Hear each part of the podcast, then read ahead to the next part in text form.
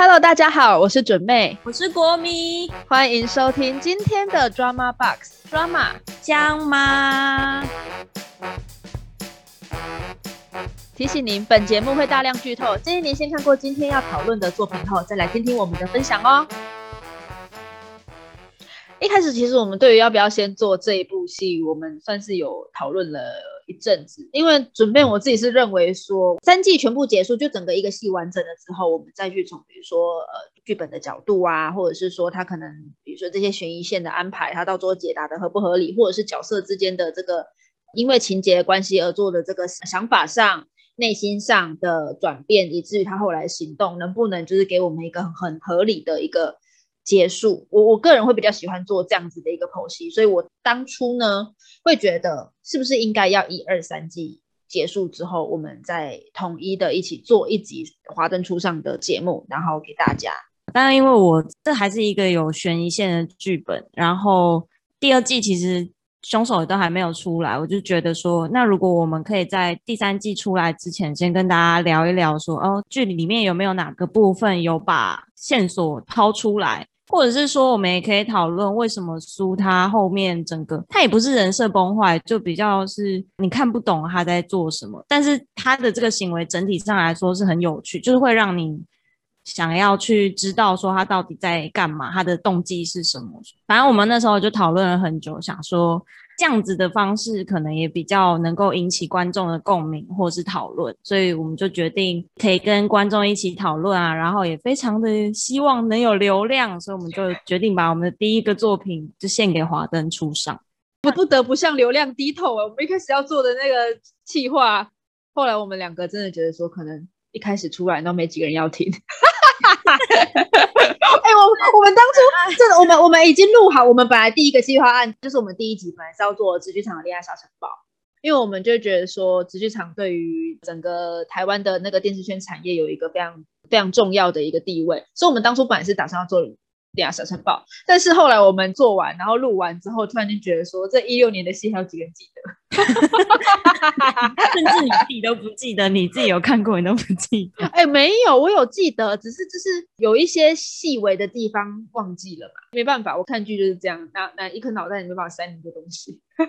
然后，不然我们当初就是这样想，我们都已经录好了，我们已经都准备好了，只有可能要要维修，要维修什么东西。要微调，对，要微调部分。我们就是已经基本上的雏形都剪完了之后，我们两个才想说，会不会根本就没人要听呢？所以我们才想说，那还是还是跟风一下好了。我们还是超有可能，我们还是希望说能有流量，所以我们就是把呃《恋爱沙尘暴》这部戏先往后挪，我们才又紧急的制作了这个《华灯初上》的企划。那我们还是准备很用心啦，大家对对，我们真的是还是准很准备很用心的。其实那时候要突然间这样子的转变，因为我我已经有说，我一开始的态度是比较倾向做一二三季结束嘛，所以后来虽然说我们达成这样的共识，但我自己在做这个节目的时候，还是有一点就是被赶鸭子上架的那一种。心情。可是后来我在查有关华灯初上的相关的专访啊，或者是一些采访内容的时候，我发现就是在 TVBS 的看板人物上面，就是那时候主持人有问说，你们怎么会有想到去跟 Netflix 这个平台合作，是怎么样的一个机缘？那李心如自己是说，他们就直接去找 Netflix，他想要让这个国际平台或是整个国际上的其他地区的人。想到亚洲的戏剧，不会只想到什么游游戏啊，或者是一些韩剧，因为其实华语剧的能量它是慢慢的在累积的。我们的作品其实越来越好，制作也是越来越精良。那他也相信这一些可以被国际平台给看到，就可以因此获得更多的一个资源啊，让华语剧可以更好。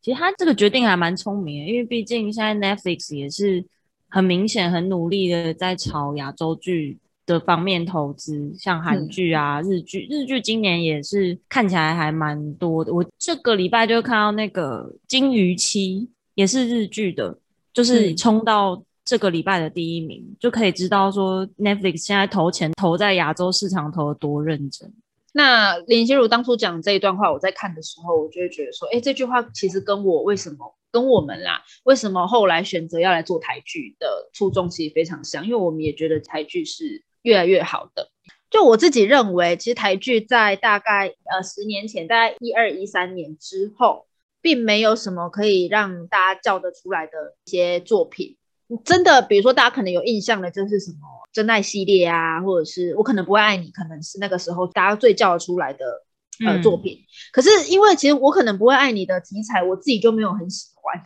当时刚好就是韩流这些韩剧正在积极的开发亚洲市场，所以以同样的讲爱情的小爱这种无病呻吟的爱情剧，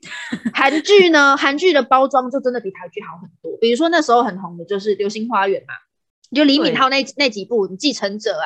《城市猎人》啊，那一阵子这一些在台湾整个是直接掀掀起了一个旋风哎，就大家都在看韩剧，然后每个人在那边《流星花园》呐，然后觉得李敏镐那颗卷卷头很帅，我觉得那颗卷卷头很丑哎。我突然想讲，我们俩第一次一起看韩剧是那个，也是李敏镐，然后跟跟孙艺珍是不是？个人取消哎哎不行，那一部那一部不 OK。可是我们那时候不是就是因为他很红才看的吗？对，是因为李敏镐很红，我们才看。就是呃，我那个时候已经《流星花园》，我自己没有很喜欢它，因为卷头这种松本润可以驾驭好吗？对，就是《流星花园》，然后韩韩国营造出来的，就韩剧营造出来的那个气氛，我自己没有很爱。然后那个《流星花园》我没有看完，跟后来的那个。城市猎人我有看，城市猎人里面李敏镐真的很帅，开始告白，然后后来就是那时候因为李敏镐真的很红，所以我们两个才想说，啊，不然我们来一起看一下那个好了，李敏镐的戏，所以我们就挑了一部比较早期的个人取向。那时候他很丑，哎，我会不会被李敏镐粉丝打？我会不会被揍？因为李敏镐脸很大，他脸很大一个，越来越过分。没有没有没有没有，那我觉得那个还是很棒的，好不好？不好意思哦，李敏镐粉丝不要攻击我们，拜托。很害怕。对，没有李敏镐还是很帅，那只是那部戏不是我们的口味。对了，反正就大概是这时候吧。然后还有就李钟硕红起来的那几部片，呃，《Pinocchio》跟《听见你的声音》。哎，等一下，我们怎么聊到这里来？观众听到这里，大家就可以知道，是其实我们两个看很多韩剧。好了。大概是那个时候，韩剧就这些韩剧就开陆陆续续进来，就会让我这种比较普通的乐听人，就我那时候觉得韩剧跟台剧比起来，台剧就很感觉经费就不多啊，那包装也很无趣啊，然后也没有那种很吸引人的主题啊等等的，你就会想说台剧怎么会沦落到这一个地步？然后我就开始转了投向韩剧的怀抱，一直到《通灵少女》出来。《通灵少女》出来的时候，真的是大家对台就是有感觉是那种台剧的曙光。最重要是《通灵少女》是一部就我们觉得制作应该没有花很多钱的戏。啊，它是它是迷你剧，它那时候对啊，它报金钟也是报迷你剧集。嗯哼哼，的确是没有很大的制作。那那时候出来的时候，大家就是说，哎，《通灵少女》很好看啊，应该去看一下。然后我看了之后，我才发现说，哎，其实台剧虽然说我们可能制作上面没有像韩剧可能用。这种钱是用砸的还是干什么？但是如果我们抓住台湾自己本身的精神，因为《同理少女》很明显就是在讲台湾的宫庙文化跟这一些，就是用这种神鬼的东西去包装台湾的宫庙文化。那这一种是非常具有台湾自己的精神的剧集，其实你不用制作很精良，你不用花很多钱，我们自己觉得看得很津津有味，是因为它它包含了我们自己的文化。所以我们后来就会觉得说，哎，其实跟韩剧比起来啦，虽然说我们的制作成本。并没有像韩剧来的那么高，可是其实因为我们是台湾人，所以我们才更能了解说，呃，台湾这些文化啊，这一些过去它的价值在哪里。那这样子把它包装起来的每一个剧本，其实我觉得一定不会比任何一个国家的戏剧都还要来的差。那也会希望说，如果听众可以透过我们在分享这些戏剧，然后这些戏剧拥有怎么样的一个元素的情况底下，可以更加喜欢台剧，然后更加对于台湾的电视圈有信心。乃至于更加喜欢自己的文化，我我们会觉得很开心。这应该是我们做这个频道最想要达到的一个目标。那么，呃，我们在开始聊《华灯初上》的整个内容之前呢，我们也想先跟大家稍微简介一下这部戏的制作团队。简介这部分是因为大家看剧通常只看演员跟看剧情，那你只会说这个演员演的真好，但是我们从来都不会去在意说那背后到底是谁知道的。演员演得好，但是没有一个人剪给你看，你也不知道他演多好。剧本如果没有写成这样子，你也不会觉得这部戏很好。但是台湾没有这一方面的风气，韩国就有，比如说那个日本也有，嗯，很多啊。韩国比如说你说经营机好写 signal 的，然后写秘密花园跟那个鬼怪的啊，经营鼠啊，他们这些名字都是在那种戏要制作之前，他们就会告诉你说这出戏是什么什么 Chagani，就是哪个哪个作家写的。然后当然导演也是，他们会不停的打出说这个导演之前导过什么作品，就可以像现在看他的履历的，对，然后看口碑，对对对对对。可是台湾没有这个文化，台湾只会看是谁演的。对，所以这个也是我们之后想要做直剧场的原因。那嗯我们这边就简介一下这部戏的制作团队。华灯初上呢，就是由连奕琦导演执导的。那编剧杜正哲，他曾经写过《光阴的故事》《十六个夏天》，还有像《酸甜之味》。《酸甜之味》还蛮有名的，就是直他剧场那一季。对他直剧场那一届的编剧奖，然后他今年的话也有一部刚新出炉的作品，是我吃了那男孩一整年的早餐。这部是电影，但是是他编剧加导演。那卡斯就不用多讲了，大家应该会想进来听，应该都知道。对啊，比如说林就我们先对，啊，对啊，杨景华、刘品他们。嗯整个戏的总经费，大家应该也看得出来，它就非常的烧钱。它总共投资超过二点五亿，嗯应该是目前为止在台剧里面制作算非常大的一出戏。说到这二点五亿，我那时候去看那个采访，他们说，因为他们特别想要还原一九八八年的那个年代，因为那个年代还没有手机，只有那种很短机的黑金刚，然后那个电话是那种圈圈的，然后你用那个圆盘要用转的，所以他们那时候就是特别用了这一些元素，想要让你回到那个时候。而且林心如那时候特地说，这一部分那么烧钱，还有一个是他的前期制作，因为我们没有办法真的找到一条跟一九八八年一模一样的那种街，我们只能用现代的这个街去做做拍摄。那他们前期就有在讲说，他们一定要想办法的用这一条的街景去拍，但是不能穿帮。所以其实他们在前期可能在踩点啊，或者是可能在架设这个场景或者是道具的时候，他们就要就是费尽很多心思，想办法把这种现代元素给隐藏起来。当然，二点五亿不会只花在布景上嘛。听说小姐们的造型跟衣服也花很多心思，一个小姐就有五十套衣服，那有六个小姐，所以总共有超过三百件衣服，以前的那种很浮夸衣服，三百件真是很惊人。很夸张。对，啊你就看穿在杨景华身上的是那种布灵布而且真的，你现在仔细回想剧里面的那些镜头，他们好像真的没有什么衣服是重复的。所以是每一套衣服真的都非常符合那些小姐的个性。哦，我很喜欢那个谢欣颖的那个定妆照嘛，反正就是一些宣传的照片，她穿和服，留那种日本女儿节娃，娃，对对对对对，那种超像的。我那时候看到她的剧照，我真的觉得她很像摆在那个他们女儿节，不是那种漫画里面动那个动画里面都有那个好几个台子，然后女儿节就摆一对对对对个娃娃，我觉得好像很像，然后又叫 Yuli，对啊，越来越像。就是你可以从这一些地方，你就可以看出说为什么需要到二点五亿，而且听说那个时候并不是一开始我就二点五亿，是他们开会发现啊不够啊，不够？追加再追加再追加这样子，就会知道说他要做三季，而且我记得那时候好像是就是百玉，对，是百玉数码的老板独资，所以那时候在家的时候，那老板一个脸都绿了。他还蛮厉害的。他如果是独资，我真的是 respect。还有就是中山分局，因为它现在其实是一个很现代的建筑，所以他们那时候拍的时候就不能用这么、就不能拍这个景，他们还特地去找了一个他自己说法，说是很像废墟的一个地方，然后再把它全部搬进去。应该只有那个吧，外面就中山分局的外面，对可能还是取中山分局本来的景，但里面应该就是自己搭的这样。对对，因为可能外面因为毕竟都是旧旧的建筑，所以可能就是建筑的本体并没有太多的改变，就里面的那个景是在特别去找一个可能真的破破旧旧的地方去、嗯，去取的。然后警察局做的这么精致，但是悬疑线有够烂的，是怎么回事？因为我本来看这出戏是因为他说有什么悬疑杀人案才看的，当然那些就那几个卡司非常强大，会让人很想看，没错。但是因为真的故事一开始跟你讲说这个就是一个悬疑杀人案件，我就很想要知道说他故事会怎么编排，然后剧情会怎么走这样。然后就看了前三集，第三集的那个红鞋才开始告诉你说，哦，我们好像要发生事情了，哦，好像有要死人哦。那前两集有够慢，快气死！就意思就是说，其实你把整个悬疑线拉掉也没差，嗯就你把那个命案扯掉都没有关系。没什么差啊、我那个时候在看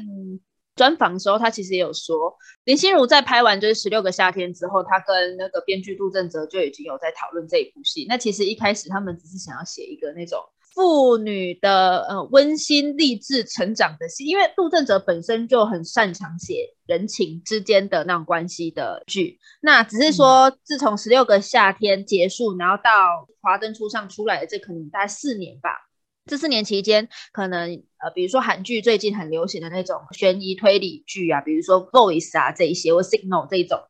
大家发现说，哎，这市场好像是最近的一个市场风潮，所以他们才想说，那我们就把这个类型剧放进来这一部戏里面，来看看可不可以增加它的一个可看度。所以其实悬疑这条线本来就是后面才加进来的。他们那时候真的说，杨佑宁这个角色真的是后面才让他进来的。难怪抽掉也没有关系，是请你出去也没关系。你不得不说，如果这一部戏啦，真的把悬疑的元素抽掉的话，其实我就不会觉得它的讨论度会有这么高。所以你要说它是一个聪明的选择吗？其实也是，但就是不要来骗我们这种都有看过什么叫做悬疑片的人，好不好？很不爽，真的。我看到后面已经不 care 小姐们的故事，我就是一心很想知道到底谁是凶手。还有就是我都没有演，怎么了？我觉得后面，我觉得后面真的比起谁是凶手，你真的比较会想要知道苏庆怡这个角色到底发生什么事。因为她第一季的时候是给你那种就是很温柔啊，然后面面俱到啊，然后看起来很优雅、很高贵那种角色。可是她到第二季的时候，突然间变成一个蛇蝎女人。但我觉得他那个角色的转变我很喜欢，这么光明的人，就的确很容易会有如此黑暗的一面，而且那个杨景华演的又很好，对，就又把他那个看起来很自傲，可是实际上又很自卑的那个感觉完全有演出来。可是重点后面呢，比起这个命案，我们更在意苏庆怡到底怎么了？你就会想说，这条线到底是发生什么事？为什么大家真的不在意？他也不是 O O C，可是他就是他，你就不知道他在干嘛。对，为何为何？拜托编剧给我个痛快！哎，我想要知道都告诉我。可不得不说，杨景华真的是演的很好。他在每一幕跟呃，比如说第一次就是跟 Rose 直接吵架的那一段，Rose 发现他跟江汉在一起，然后他们两个的那个对手戏，他不是在那边喊说：“我没有对不起你。”我为什么要在这里站在这里被你指责？一开始好好的跟他说理，说我是等你不要了，我们就把它捡起来。就是这里是好好说理，后面突然就开始情绪勒索，说你不是我最好的朋友吗？那不是应该支持我吗？我想说，真的很棒，整个都行云流水，真的超棒的。然后到后来，嗯，突然想到前阵子杨锦华大概十几年前的戏，就是演戏的片段有被流出来，你有看过吗？他跟林依晨一起，然后看起来就超棒毒，跟起来差真的啊！你说刚开始进来的时候，对对对对对对对，就 也不是棒读，就是那个那个时候的剧本也很容易把台词写的不口语。他那时候功力，对对对对对，他就他好像是我记得是演一个纵横情场的那种假假的女生这样，然后他就演的真的很很奇怪，超恶心的，现在差超多。哎，可是我觉得反的是这种艺人会让你非常喜欢的，因为这是看过。反正我有一些这几个不太喜欢的演员名单，都是因为可能他几年前跟几年后都长一模一样，我就会比较不喜欢这种演员。所以假设我可以翻出一一个演员以前长这样，然后现在变成神的时候，你就想说，哇，他中间到底是厉害？对他中间到底是有多多的努力？你看不到的地方，甚至你看到这种进步，会想帮他流眼泪。对啊。我苏庆怡第一个让我觉得很惊恐的演技就是在这里，就杨锦华第一个是这里，第二个是江汉告诉他说，如果要我选一个要天长地久的，那也会是罗宇农，不是你。然后他不是在他们家来回踱步，然后就是你选罗宇农，那个那个拖的那个尾音哦，只是怎么对他的印象最一开始应该是拜权女王，对我也对他比较印象是拜权。也没有演的这么深，一把青我还没有看过，但一把青光看片段已经很知道说他他就是个很会演戏的女演员。一把青的那个角色比较像是第一季的苏庆怡，我觉得我那时候看到苏庆怡这个角色的时候，我有稍微的把她这个角色跟一把青的重叠。可是那个表面的苏庆怡，对对对对，可是那个他有点沉重，我还没有看完他。他他而且他闷啦，我觉得他有点闷，所以我看到我还没有看到他们很惨，我还看到那个吴康仁跟那个跟那个谁啊，连于涵，对对对对，他们两个还在 happy 说啊，那我们一起走那里，我就已经就先暂时放下。哦，那个角色我有印象，因为我看过原著，就嗯哼哼，那个白先勇写一把琴，我有印象。嗯但的确，光看剧照或是一些片段，然后又都穿旗袍，感觉出来就是很有点像苏庆怡。但苏庆怡的的确第二季，你就会开始不会跟那个角色连接在一起。嗯，这是第二个我对他印象深刻，然后再来就是被张翰掐着，然后说我现在只能用这样子的方法才能看到你吗的那个，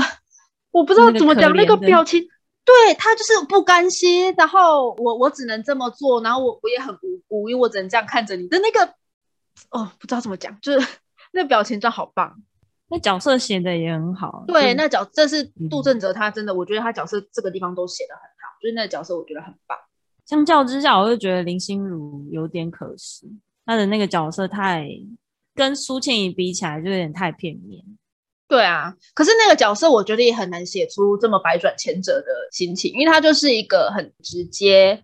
个性很火爆，然后就是敢爱敢恨，我有什么事情我就去做，所以你要这种角色没有办法做出这么深沉的心思。对啦，他比较好一点，已经是因为他是就是一个见过大风大浪，比如说有嗯进去关啊，然后在调通那种地方上班，或多或少眼界就是会比同年纪的女生再开一点。我觉得他他有把这一面做出来，但而且但这个角色有点太、太对他来说太可惜了，对，不是这个角色不好，是林心如这样子的等级，感觉可以再去演更复杂的角色。我还蛮喜欢他在那个《谁是被害者》里面演的那个，我记得是外外籍义工，哎，我没有印象哎，他有演哦。他有演，他有演，我完全没有 有演，就是一个他他就是故意要演他是一个类似外籍配偶还是外籍看护的那种角色，嗯那个有让我惊艳到，因为在这个之前我可能对他印象是什么十六的夏天或是我男孩，然后再更前面一点可能是还珠格格紫薇。他的那个角色都比较正向，或者是说可能会有很多挫折或苦难等着他，可是他都可以一一克服。但那个谁是被害者那个角色，我蛮喜欢的，就完全就不是他会他做戏的时候会有的角色。那个、所以你现在就要回来嘴他说他又走回头路。啊，这真的很像善良大女主啊！她已经算比较高干了，她真的很聪明，她知道红的角色是走哪种路线的，可是她可以在这个路线里面再变一些花样出来。嗯那你知道，就是多看几出之后，你就会渐渐发现说，哎，你你虽然挑的角色看起来好像都不一样，但实际上走的路线还是有一点差不多、差不多的感觉。但我觉得这个角色，他假设现实世界中真的有这个人的话，那他的这个吸引力，他的魅力其实很够诶、我觉得他就像是一把火啊，对啊，就是像一把火，然后做事情也干脆，也没有那么多花花心思。就这种人，即使四五十岁了，都还很有魅力。对，真的非常有魅力。我觉得其实这角色也是写的蛮好的。那这样反观苏庆怡，真的是那就很深啊，非常对，啊，嗯，跟这种人在交往过程，你你应该就是后来会觉得他很恐怖。我觉得比较可惜的是，感觉 Rose 就是那个罗永农那个角色，好像没有发现苏庆怡这么这么深。他可能知道他很深，没想到他会如此，就是如此的 deep。我没有说演员怎么样，我的意思是说，他们这两个角色在在相处、在对戏的时候，因为感觉上好像是没有发现到他这样子。应该是罗宇农这个角色本身就不会想那么多，那苏庆怡都没有说，罗宇农在帮助他来，对啊，帮助他的时候，他也就是接受了。其实后来再重看一次的时候啊，苏庆怡后来要去日本前，不是有跟罗宇农有坦诚，他说：“你有想过我要不要吗？你都觉得说这样子是在帮我，在保护我，那你有没有想过我要吗？”嗯，他不是有去讲说，长期以来可能罗宇农认为对他好的事情，就是没有去照顾他的心情。因为苏庆怡她小时候第二季有提到嘛，她的家庭背景，她是一个小三的女儿，所以其实她如果站在一般的社会上，以以前啦，她又是那种比如说私生女啊，通常在这个社会上就开始被人家指指点点啊，在心态上你就会觉得矮人家一截。所以后来苏庆怡做的所有事情，你会发现他做事情都面面俱到，他就是一个很体贴，然后什么事情都帮你想得很好的人，塑造出他是一个很优秀、很高雅的人。我觉得那纯粹就是不想要让别人看不起他，而且他一个出生这样子的人，我也是可以比过。嗯，那些你们所谓的就是正常出生的人，我觉得那是完全他自己对自己的武装。所以后来他在那边跟 Rose 坦诚说：“你有想过我的感受吗？”他其实就是只有在这时候才把真正的心思给 Rose 看，就包括我，我记得有一幕我印象很，我第二次看的时候我才有注意到，就是那时候年轻的 Rose 打算要把。呃，苏庆怡的小孩就是让他生下来，然后交给他跟他那时候老公吴少强一起照顾。他们在那个类似客厅的地方跟吴少强在讨论，然后苏庆怡在房间，她其实没有睡着，她都听到。嗯，我那时候就在想说，说不定苏庆怡就已经觉得说，我并没有要生啊，你为什么一定要？对，就完全有哎，他那时候对啊，对啊，你你你自己跟你的老公讨论好了，但是你怎么都没有来问我说我到底要不要生这个小孩？我就是不想生啊。虽然说罗宇农的出发心思是他那时候月份很大了，如果拿掉的话对母体也是危险，但是他完全没有去考虑到说苏庆怡她那时候的心态，那是一个被她妈妈的的男朋友强暴，那个小孩生出来，他这样子看他不会觉得很不堪嘛？卢雨龙完全在决定这件事情的时候，完全没有考虑到苏西怡的内心。我觉得这一个是我第二次看的时候，我才有注意到的一个。尤其王静那个角色表现出来，又非常的有那个感觉。他就说：“嗯，对我，我就是要这样做。对啊，我觉得这样做就是最好的。什么什么什么？嗯，不是啊，你都没有跟人家讨论。对，所以可能就是从这一个部分，你就已经有很多他们两个之间其实有的矛盾，只是都没有说出来。而且我觉得那时候苏庆也是寄人篱下，他就是住在。罗宇农家，那就你能讲什么？也不是委屈，就是我现在就是要依靠你，我没有办法，我已经回不去了，我也没有办法一个人找到一个可以住的地方。我现在就是真的只能依靠你。那就算你是我的好朋友好了，在很多事情上，你今天是一个寄人篱下的人，你可能都没有办法讲的那么明确。我觉得，就是整个他的成长时期是这样子的情况，才会导致后来为什么苏庆怡。做的那些事情会这么的让你没有办法理解跟过分。我觉得还有一个地方，就是觉得苏庆怡很深的地方是她跟阿纪的那个对戏的那个过程。因为有一段我很我很意外，因为她表面上不是都装的，就是好像很高贵、很圣洁，然后觉得说我们虽然做小姐，但是我们卖的是一种谈恋爱的氛围。但实际上他是有对纳卡穆拉桑出手，就是我没有想到说他。真的这么这么深？因为一开始他拍出来的给你感觉，你会觉得阿纪是一个在自己的工作上面就不太上心，因为他那时候不是还签了六合彩，然后还赌钱。我记得中有一幕是，呃，他把纳卡穆拉赏放在旁边，然后进去休息室去听开奖节牌啊。对，所以那个时候他他中间一直在讲说是苏庆怡抢了他的客人。但我那个时候一直会觉得说是苏庆怡在帮他照顾这个客人，所以呃，久而久之，客人当然会感受到谁对谁好嘛，所以客人才慢慢的转到苏庆怡那边。我一开始以为是这样，就后来他就是直接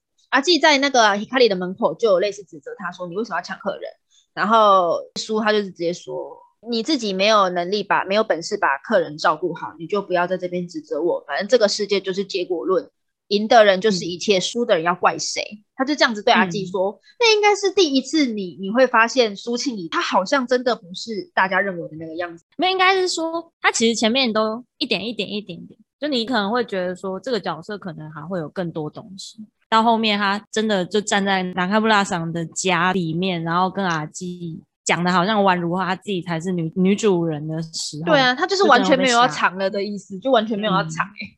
我记得他那个我们刚刚讲的那一幕戏的之前是阿纪他拿了苏静怡的戒指去当嘛，然后那时候他不是有讲说那是他送他的，就第二季的前两集而已，你会想说，哎，苏庆怡怎么突然间直接变了一个人？我那个时候还想说，会不会是因为他他被江汉抛弃，然后他跟罗宇农这种姐妹的关系也已经走到了尽头？反正他都要逃去日本了，那无所谓啦，我我就把我的样子都露给你看吧。就那时候他的那个转变，我有点吓到，想说他怎么会突然间转那么大。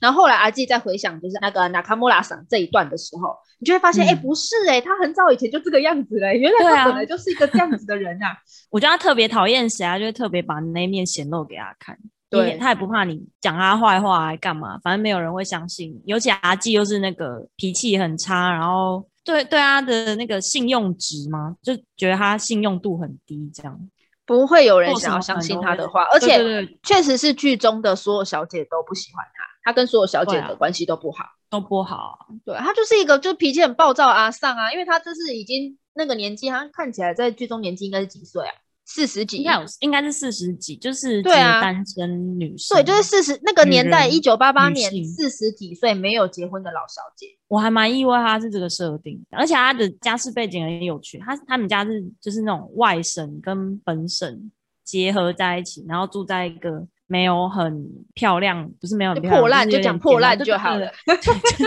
非常简陋的房子里面，其实我觉得中间有一个蛮有趣可以跟大家讨论的点是，他到底有没有喜欢那个 Nakamura 桑？我自己觉得他最爱钱呢、当然，哎纳卡对穆拉桑可能有一点点情愫的，但你说纳卡穆拉桑跟钱比，你想嫁给谁？他一定说钱。对，所以其实他他想要纠缠 Nakamura 桑，也是想要摆脱自己的生活居多，因为他就是住在一个破烂的家里面，然后那个时候真的看到他住的地方，有点吓到了。对我刚我刚刚想到一个点，为什么我看到阿纪住在那里，我很震惊？因为谢琼轩很常以妈妈的形象出现，他演妈妈已经演的非常炉火纯青了，比如说。我们与恶的距离的那个死刑犯的妈妈，然后之前告人的那个 MV 里面，他也是演一个他儿子被因为车祸关系撞死，然后他就不停的想要找到他儿子的那个事发当下的那个监视器画面的妈妈，就都是妈妈，而且是那种非常刻画非常深刻的妈妈。所以当这一部的时候，我本来以为他可能会有什么离过婚的背景之类的，结果没有诶、他就是一个就是个老狗伯，然后又演的非常的真的很愤世嫉俗。不努力的那种愤世嫉俗，就是然后都对对他如果对然后都觉他如果摆来这个现实社会的话，你真的会非常不喜欢他。对，然后我就有点吓到说他他能把这个角色间的差别都处理的非常好，可以理解说，哦，对他如果是这样子的人，那的确后面做所有事情都有可能会发生。对啊，我之前要看到第二次的时候，我也才会觉得说，哎，阿纪其实是喜欢 Nakamura 桑，纯粹就是也不是纯粹啦，想找想要饭票，对，想要离开现在这个真的很糟糕的生活，比喜欢 Nakamura 桑还要多。但是是不是真的喜欢 Nakamura 桑？我觉得还是有，因为毕竟他就是没有结婚啊，他还是会觉得可能对这种情爱的元素，他还是有向往。会有憧憬。嗯对对对，但是还是以他想要摆脱目前的生活的成分会比较多。后来苏不是把他自己的股份分给大家，他那时候拿到那二十趴，然后又把他的那个把那个输给他的戒指当掉之后，他不是就是手上一大笔钱吗？他有了那一笔钱之后，他整个人就不一样了。他改头换面之后，整个人都变得好好，就很好相处、欸。对，就是就会变成你从这个差别，你就会知道说他其他实缺什么？对他其实就是想要去改善他的生活而已。那你说那个 Nakamura 桑对于他的那个爱情，那可能只是说他是附加的。今天如果不是 Nakamura 桑，是另外一个日本人，他可能就也会觉得说，那那我就缠着他。可能爱情在他的生活里面也早就不是最重要的事情。可我觉得他他跟哈娜之间的那个角色的互动，我觉得很有趣，很可爱。我很喜欢哈娜、欸，年代的就一起很喜欢刘品言，我觉得刘品言好棒。刘品言在我之前看《未来妈妈》的时候，我就已经觉得她演的很好，她跟我之前对她的印象已经差很多了。她现在比较常演那种都市新女性，她现在的形象也很符合，所以我觉得哈娜对我来讲也很惊艳，因为哈娜就是个跟她完全不一样的角色。我那时候在看刘品言的访问的时候，她也是说，就是哈娜这个角色跟她本人真的差太多了，所以她说她花了很多时间去揣摩这样角色，因为她太自卑了。她自己本人现在看起来，我觉得也很新时代女性。而且我觉得她很酷的是，我觉得她完全没有在在意自己身材，我知道很对啊，她很棒哎、她很棒。她好像之前有类似这种身材焦虑，然后后来、哦，是哦，对他后来减一减，瘦下来之后，好像觉得健康的样子更好，然后就维持现在这种比较肉肉的因为，对，因为跟其他人比，比如说像谢欣颖那种哈，谢欣颖就真的就很瘦啊，就是你他是竹竿好不？好？一定看得出差别。可是嗯刘品言真的好像都没有在 care。他这一部我觉得还好，就是肉肉的。可是我就说我上一部看他未来妈妈吧，我那时候看到他的整个造型的时候，我有点吓到，说，呃，他最近真的吃油有点好。你不会用肉肉的去形容他，那我们就客气一点，就真的是吃的有点好。对她未来妈妈那个角色，我不知道是因为那个套装，因为她在那个那部戏里面也是一个就是女强人，然后就常常穿那种韩剧常常出现的套装，你你懂我意思吗？因为我朴敏英那种套装吗？就是就是那种一整一整身然后缎面的那种套装，因为我很少在哦台湾会看到人家穿这种衣服，上班的时候也不常看到，就顶多只是会有那种衬衫配窄裙会看到这种，但是我没有看过那种穿整身套装的那一种，就是西装裤啊，然后是那种连身的。我不太这样是在哦台湾的戏里面，或者是在路上看到类似这种感觉。然后刘品言在那部戏里面，就是一天到晚穿那种套装，然后那种西装外套这样垫着啊，就是那种很韩系的穿法但。是就想要表现出她是一个事业女强人。对对对对对对对，他就是那种，然后就可能是她那种衣服穿起来比较不会去特地修饰她的腰身，然后因为她胸部也比较大嘛，你就会整个人看起来就是她最近真的吃的蛮好的。我觉得那可能还有镜头加成，就是镜头很容易会把人家拉对啊垮，因为他本人应该也不到那个程度。就肉肉的，而其实我觉得不要那么在意，我在电视荧幕之前应该是要一个多瘦的样子，我觉得那其实是一个很健康的心态。就你比起让自己的身，当然你不要让自己太夸张，但是是在一个可以接受的范围里面。而且他演技很好啊，就是已经、嗯对对你去就是他充不用不用靠那种外表也能把那个女强人感觉显现出对来。对对对，比起他在他在可能比如说他在外形的一个努力，他会更花了更多的时间在对于自己演技的一个钻研，就我觉得很棒。而且他这个身材还蛮适合哈娜的，哈娜嗯就是个吃货，可爱爱，对啊，小可爱。刘品言言本身也是个吃货。嗯 我那时候说，说，那时候林心如说他们在现场就会很多，因为他们都是那种大咖的一线演员嘛，然后就有很多朋友想要探班啊，然后可能就会带那种点心啊，叫那种餐车啊，然后他们说就是刘品也在现场，他们一个回头就看他在吃东西，很棒哎、然后说之前有一个有一个不知道是谁带挂包去给那个就是现场的工作人员跟那个演员们吃，反正我那时候是看某一个节目，那主持人说他就带那个挂包，他说哦，那我现在想起来了，那个演员啊，我我记得他下戏的时候就拿两个挂包走了。赞呢、很可爱也，超可爱的。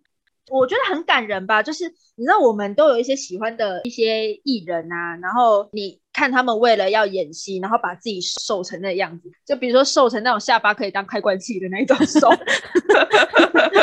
就会想说，我觉得我自我以粉丝的心情，我这样看了，我会觉得很舍不得哎、对，或者是你很敬业，你非常敬业，你可能就是为了这个角色，你真的要瘦到这个样子。我我自己看起来，我就会想说，可以不要那么辛苦吗？你们演戏就已经好辛苦了，可以好好吃饭吗？我觉得，我觉得我身边的很多迷妹都很棒，就是他们都会说：“拜托你多吃一点。拜托多吃一点。所以我那时候看到刘品言就一直在吃，我就觉得好棒哦！你可以看开这个外表的给你的束缚，我真的觉得是一件很棒的事情。”卡哇伊，嗯嗯嗯嗯嗯嗯，真的很可爱。哈娜也很可爱。她虽然说是那一种不想要去多管闲事那种个性，就我记得中间有一段那个什么，好像是那个什么阿纪离开现场，就是把南卡莫拉桑丢下来，然后进去休息室里面听听那个嗯电台的开讲，导致后续他们有一些可能检讨。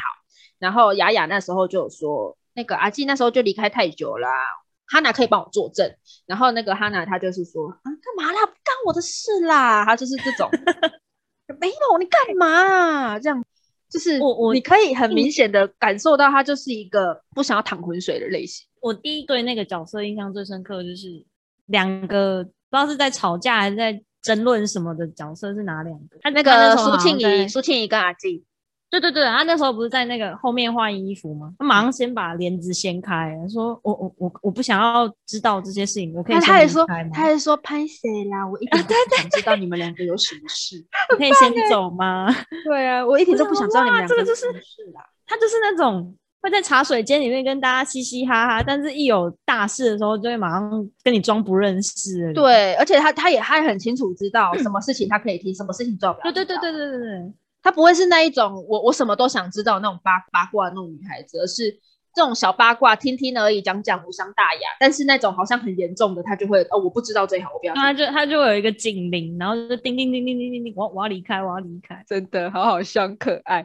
可是她又是那种有点很调皮的个性。她在第一集的时候吧，就是一开始他们每个小姐都要轮流要要要开店了，然后他们在休息室可能化妆啊、换衣服啊。然后那时候阿纪就是因为输钱，他就很被送。他就到处对人家发脾气，是那时候他跟谢欣有一点口角，谢欣就说：“你不要自己在那边输钱，就把脾气发泄到别人身上，好不好？”然后阿纪就说：“输输输，你可以不要一直讲那个字吗？”然后呢，哈娜就因因为那时候还在吃东西，然后他就插着嘴巴走出来。那时候 Rose 站在门口他走过去，他就说：“那个输妈妈还没有来哦。”我就说：“对对对对对，超可爱！就是这种这个角色真的是让人我我非常非常喜欢他，而且他应该是里面最最没有心机的角色。”最不愿意使用心机的角色，他就是那种已经什么都看遍，然后就觉得聪明没有什么好，我不如装笨。我我觉得他的设定最有趣的是，他设定他过去是一个工厂，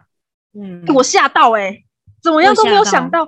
他哦怎么会是个工厂啊？他那个做爱做到一半，然后就是抖烟，生无可恋，对对对，一副就是啊你是好了没的那个脸，真的非常的厉害，大概可以猜到说。你要去当工厂，真的是已经是迫不得已的迫不得已。然后他又有一个杀掉男朋友的前科，反正就全全全部叠起来，就让人家觉得哦天哪，这怎么会这样？他的那个他的那个装可爱、装无辜、装单纯，你真的是可以知道说他做的这个伪装，就是想要把过去的自己给忘掉。对。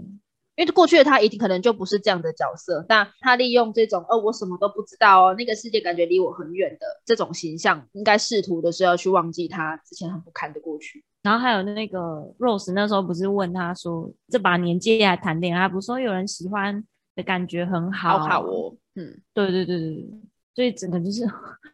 救命，真的 太可怜了。所以他演到跟那个李李仁的那个彪哥的那一段，就他被强暴那一段戏。哎，那段戏叫我再重看一次，我都觉得很棒。哎，就是我觉得啦，整个里面的桥段，这一段戏应该是数一数二，我很喜欢的桥段。就是所有对所有杨景华飙戏的，我们把它捆成一圈放在第一名。再应该就是那个哈娜她强暴的这一段戏，我真的觉得写太好了，而且演的也太好了。然后跟悬疑一点关系都没有。对啊，哎，我们讨论到现在都没有悬疑，我们都没有在讨论谁是凶手。对，因为就没有没有剧情啊，不是重点。我那时候看完那一段，我我的就是只有两个感想，一个就是天哪，刘品言太神，然后第二个就是这个跟我我要看的悬疑剧到底有什么关系？再就是我靠，李李仁，对，李李仁演这个角色应该是吓了所有人一跳。同事说他完全没发现那是李李人。然后那时候想说，哈，你真浅，真的，那不是一看就是李李人吗？一看是李李人呐，但是是个你不认识的李李人，就是很粗鲁，然后操着一口台湾国语，然后讲一些下流话，做一些下流事情，你完全就是跟你认识的李李人完全印象完全颠覆。李李人的戏我没有看很多，可是以他的那种形象来说，他应该接的戏也都是那种比较正派，可能是比较斯文，或者说对对对对对。我对他的印象最一开始应该是《意难忘》哈，《意难忘》谁有看过？太久了，刚才那不是小时候跟李李人的《意难忘》。那个时候我的印，我印象他就是偏有点火爆吧，就剩下的记忆就是陶晶莹老公，真的爱家的男心，对对对对对，心心好男人，然后好爸爸之类的。嗯嗯。然后到到神之乡，神之乡我其实没看完，反正一定比现在这个角色。再正常一点吧，当然，因为那个角色很正派啊。对啊，然后最近最近新的是那个瀑布电影里面瀑布的那个角色，你印象中的李李人。对对对对，他尝试的作品很多，但真的我没有想过会演会演流氓那个角色，不是还有是是牙齿吗？我记得牙齿还有涂黑还干嘛？对啊，就是嚼槟榔啊，然后脸上脸上还有很多的刀疤。对对对对对对对，他真的演那个强暴者的角色的时候，真的很恐怖哎，我觉得有把那个很丑陋的那样子演出来。其实我觉得他演的很好，反正他们两个在那一段真的是很很好看。我后来还有对，就是这整段强暴的戏，我还有一段很很有印象，是他后来在医院验完伤，然后警察也做完基本的一个调查跟询问之后，他们不是要把他送回 Rose 家吗？就是那时候四个人在车上，就开车是呃杨佑宁那个潘文成的角色嘛，然后副驾是 Rose，后面就是 Hanna 跟那个阿达。那因为才发生完这件事情不久，就车上都没有声音。然后那时候那个对对对，哈娜就看着窗外之后，他可能就是想说，内心应该就很慌乱吧，就是想说把这些这一些想法赶出去。他就说，可以可以听广播吗？哎，他讲那句话的时候，我真的差点哭出来。你可以想象是这个人，他他现在到底有多无助，就不要让他是没有声音的，可以去让他想这些事情。就那时候就播，然后那首歌应该是我忘记是谁翻唱的，那个初恋的滋味，是不是也是佳佳？就是初恋的初恋的感情，初恋的心情，我有点忘了那首歌。然后就大家都在车上陪他一起唱，那段好感人哦，那段好感人。这应该是那个编剧最开始想要做的整个华灯初上的氛围，然后又加了一条悬疑线，就是到现在还在追。我们现在都完全没有讲到那个悬疑线呢，我们真的一开始这这悬疑线就没什么好讲的啊，就没什么好讲的啊。他有他有给我什么线索让你们那个吗？没有，没有，没有。那我们还没有聊到的小姐还有 Yuli 跟 Ico，那这部分我们就留到下集，跟着其他围绕在这一些小姐周围的这些男性一起去跟大家做剖析跟讨论哦。有关戏剧的音乐啊，或者是整体而言，我们对于戏剧的评论，我们也会在下一集一起跟大家分享。那今天的节目就到这边。如果喜欢我们的频道的话，也欢迎到我们的 FB 跟我们一起分享和讨论哦。本集资料来源来自维基百科、戏剧采访内容，以及我跟国民两个人的观剧心得及观点，希望你们会喜欢，也希望听众能够透过我们的介绍，更加了解戏剧的迷人之处。期待你也能够和我们一起深入讨论，放声大笑哦！我们下集再见，拜拜，拜拜。